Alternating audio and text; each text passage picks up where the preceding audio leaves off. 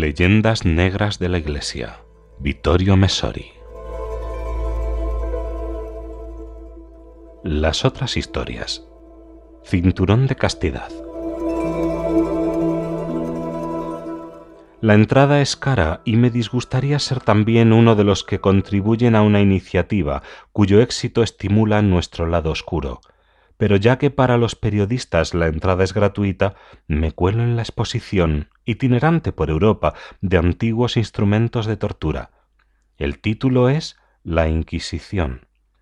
Casi como si la peor cara del hombre, así se ha subtitulado la exposición, sólo se hubiera manifestado en estos remotos tribunales. Estos, a decir verdad, causaron menos víctimas en medio milenio que en un solo año de los regímenes estalinistas, hitlerianos, sudamericanos o iraníes. En cuanto a la tortura, ya se sabe que ésta había sido un atributo achacable únicamente a la fanática intolerancia cristiana y que, al liberarse de ella, el hombre nuevo se negaría siempre a practicarla, como testimonian los informes anuales de Amnistía Internacional. Entre los objetos expuestos se hallan algunos cinturones de castidad que, según explica el catálogo, no eran en absoluto instrumentos de tortura. Dentro de la sistemática campaña de difamación contra la Edad Media se atribuyó el uso sobre todo a los cruzados, inexplicablemente, sin la menor prueba documental. Escriben los comisarios de la muestra, pero la explicación está en la difamación, que no rehuye las falsedades, de esa época marcada por la fe y en particular de aquella bestia parda que fue el extraordinario movimiento por las cruzadas. Ateniéndonos a un cierto estilo de contar la historia, el individuo que salía para las cruzadas tenía que ser, además, un sanguinario salteador, un católico misógino y tal vez algo cornudo, o que, para no llegar a serlo, no encontraba mejor solución que encerrar a la mujer en un cepo de hierro. En realidad, como informa dicho catálogo, bastaría con pensar un poco para advertir que semejante sistema habría causado en poco tiempo la muerte a la mujer por septicemia o tétanos. ¿Y entonces? Entonces está documentado que eran casi siempre las propias mujeres las que se procuraban esos arneses en caso de viaje, estancias en albergues o al paso de bandas militares. En resumen, se trataba de un método de autodefensa contra la violencia en la que los maridos, ni siquiera los cruzados, nada tenían que ver. Algo de especial actualidad en estos días nuestros de violencia sexual creciente.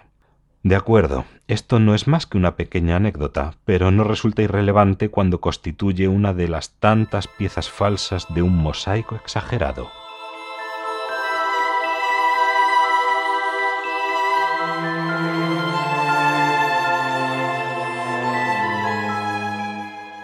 Las otras historias. Jus prime noctis. Jus prime noctis, delante de ciertas interpretaciones aberrantes basadas en juegos de palabras de las que este presunto derecho es un ejemplo clamoroso. Cabe preguntarse si la Edad Media no habría sido víctima de un complot de los historiadores. Así escribe Regine Pernot en un pequeño diccionario sobre tópicos casi siempre falsos referidos a la Edad Media. En realidad es indudable que ha habido un complot, al menos en el sentido de presentar, bajo la luz menos halagüeña posible, un periodo abominado por los iluministas que lo veían marcado por las tinieblas de la superstición religiosa y no por la razón, y por los protestantes que percibían en esa época el triunfo de una Iglesia católica, a la que identificaban con el anticristo mismo. Vamos a detenernos esta vez en uno de los aspectos más peculiares de aquella difamación. ¿En qué consistió realmente el jus prime noctis?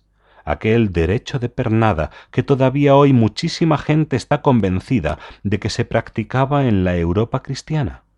Con ayuda tal vez de los manuales mal leídos en clase, se cree que consistía en el privilegio del feudatario de iniciar la misma noche de la boda a las jóvenes que contraían matrimonio en los territorios en los que señoreaba.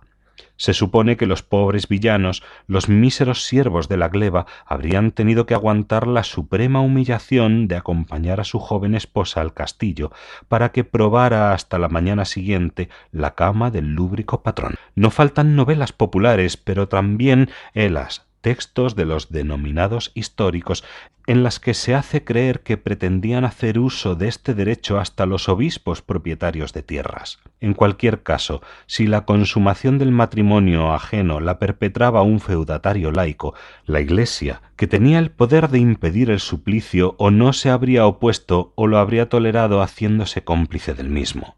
Todo esto es completamente falso al menos en lo que concierne a la cristianitas de la Europa occidental y católica. Subrayamos occidental, porque en la oriental, de tradición greco-eslava, aunque todo se ha dicho con la manifiesta oposición de la Iglesia ortodoxa, parece ser que hasta el siglo XVII los grandes latifundistas pretendieron realmente conseguir semejante derecho de sus siervos. Este también estaría aceptado en las castas sacerdotales de algunas religiones no cristianas. Entre otros, estaba vigente en algunas tribus africanas y especialmente en la América precolombina. Ese yus sexual se practicaba entre el clero budista de zonas asiáticas como Birmania. No hay ninguna huella en lo que respecta a la Europa católica. Pero entonces, ¿cómo ha podido surgir una leyenda todavía hoy tan firmemente aceptada?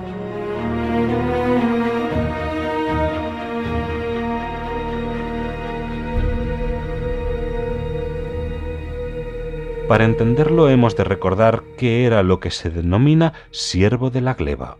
Esta expresión suele pronunciarse con horror, como si se tratase de una continuación de la antigua esclavitud. Pero no es así en modo alguno. Los siervos de la gleba eran campesinos que obtenían en concesión de un señor, el feudatario, un lote de tierra suficiente para mantenerse a sí mismos y a sus familias. El uso del suelo venía compensado por el campesino mediante una cuota sobre la cosecha, en ocasiones con pago en moneda y con prestaciones varias sobre las otras tierras del señor, las famosas corvees que, a pesar de la difamación que de ella hará la propaganda revolucionaria, solían revestir un carácter social en beneficio de todos, como la construcción y el mantenimiento de puentes y caminos y el saneamiento de terrenos pantanosos. Como sigue diciendo Pernod, el término siervo se ha comprendido mal, ya que se ha confundido la servidumbre del medievo con la esclavitud que fue la base de las sociedades antiguas y de la que no se halla ningún rastro en la sociedad medieval. La condición del siervo era completamente diferente a la del antiguo esclavo. El esclavo es un objeto, no una persona, y está bajo la potestad absoluta del patrón, que posee sobre él derecho de vida y muerte, le está vedado el ejercicio de cualquier actividad personal, no tiene familia, ni esposa ni bienes. La investigadora francesa continúa. El siervo medieval es una persona, no un objeto. Posee familia, una casa, campos, y cuando le ha pagado lo que le debe, no tiene más obligaciones hacia el Señor. No está sometido a un amo, está unido a una tierra, lo cual no es una servidumbre personal, sino una servidumbre real. La única restricción a su libertad reside en que no puede abandonar la tierra que cultiva, pero hay que señalar esta limitación no está exenta de ventajas, ya que si no puede dejar el predio, tampoco se le puede despojar de éste. El campesino de la Europa occidental de hoy día debe su prosperidad al hecho de que sus antepasados eran siervos de la gleba ninguna institución ha contribuido tanto a la suerte, por ejemplo, de los agricultores franceses. El campesino francés, asentado durante siglos en la misma superficie, sin responsabilidades civiles, sin esas obligaciones militares que en el campo tuvo ocasión de conocer por vez primera con los reclutamientos masivos impuestos por la Revolución, se convirtió así en el verdadero dueño de la tierra. Sólo la servidumbre medieval podía crear un vínculo tan íntimo entre el hombre y el suelo.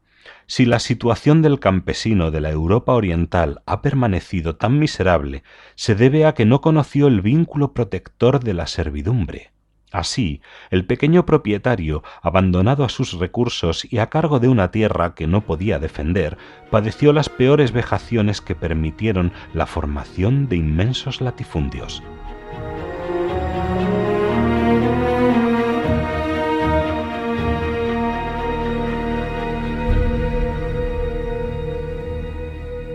Son detalles que por otro lado deberían inducir a una mayor prudencia a quienes partiendo de prejuicios ideológicos o de la sugestión de las palabras servus glebe, feudo, feudatario, no captan el lado positivo de las instituciones tan poco abominadas por los interesados, al punto que sólo se produjeron revueltas entre los siervos de la gleba cuando, por instigación monárquica, se impuso su liberación. A este arraigo socialmente benéfico, a la propiedad se debe el nacimiento del presunto jus prime noctis. Al principio de la era feudal el campesino tenía prohibido contraer matrimonio fuera del feudo, porque ello causaba un deterioro demográfico en áreas y zonas cuyo mayor problema era la falta de población. Pernod refiere pero la Iglesia no cesó de protestar contra esa violación de los derechos familiares, que en efecto desde el siglo X en adelante fue atenuándose. Se estableció en sustitución del mismo la costumbre de reclamar una indemnización monetaria al siervo que abandonase el feudo para contraer matrimonio en otro.